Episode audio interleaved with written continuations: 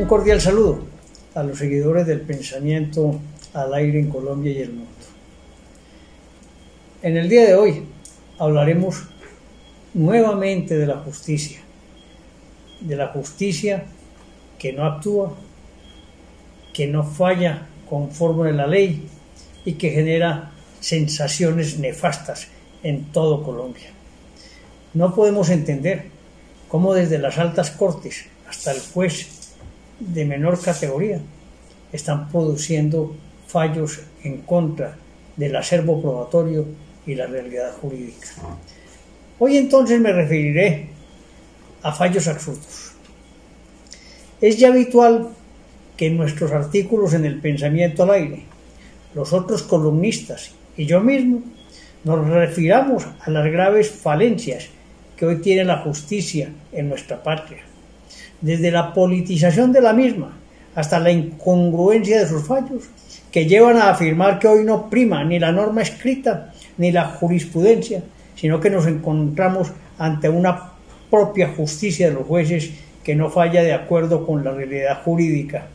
ni con la tradición jurídica, sino con base en la propia opinión y en muchas ocasiones contrario a los propios códigos, lo cual hace que se pierda credibilidad en la justicia, porque no hay coherencia en los fallos y surgen dudas sobre la idoneidad de los jueces, sin desconocer que la mayoría cumple adecuadamente con su trabajo. Vemos cómo en el caso de la propia Corte Suprema de Justicia hemos visto aterrados la compra de los propios magistrados quienes por dinero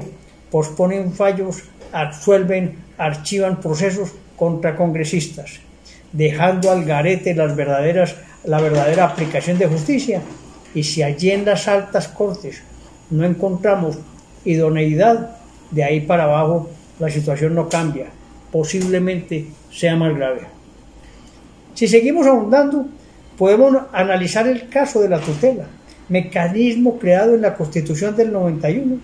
que pretendía atender casos especiales y específicos que afectaran de manera grave los derechos fundamentales del tutelante y que la justicia ordinaria no podía definir en poco tiempo. Por ello, se consideró el mejor avance de la justicia, pero como suele ocurrir, se convirtió en una posibilidad rápida para solucionar problemas y no solo aquellos para los cuales fue creada, sino para todo tipo de decisiones lo cual llevó a que la justicia y los jueces se dediquen a fallar tutelas por, por la inmediatez de los términos, desplazando los procesos ordinarios y por ende demorando aún más el, el desarrollo procesal. Es necesario que el Congreso de la República estudie este asunto de fondo y le dé una revisión a la tutela para que vuelva a su cauce llegando a un fallo que para mí desborda mi imaginación y la de la mayoría de las personas, frente al cual cualquier escritor del mundo, por más ingenioso que sea, no se le ocurriría ni pensarlo,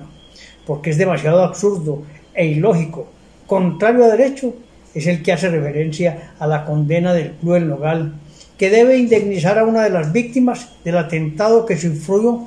propiciado por las FARC en el cual fallecieron muchos inocentes y quedaron heridos y con secuelas físicas y emocionales otros muchos. No puede ser que resulte con ese fallo que quien es responsable del mismo es el que sufrió el ataque.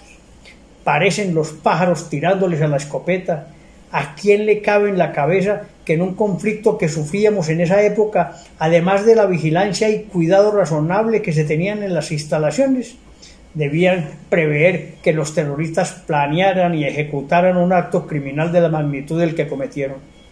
seleccionando con precisión el punto vulnerable. La respuesta es nadie. Es increíble que un juez de la República, contrario a la realidad de los hechos, profiera un fallo condenatorio ordenando pagar al cruel Nogal una alta suma a una de las víctimas del atentado. No he visto en este caso la manifestación de los congresistas de, las FARC sobre este hecho. Deben estar muertos de la risa burlándose de nuestra justicia, la misma que no los condena a ellos por tantos delitos cometidos en tantos años de violencia. Lamento renegar de la justicia a la cual recurrí en muchos años de ejercicio profesional de abogado, donde creíamos en los jueces y en la aplicación de la justicia cierta y pronta. Debemos cambiar, darle credibilidad a la justicia y designar funcionarios probos en los juzgados de Colombia. Señores jueces, demos ejemplo y fallemos los procesos con base en el acervo probatorio y en derecho, no con intereses diferentes. Un cordial saludo.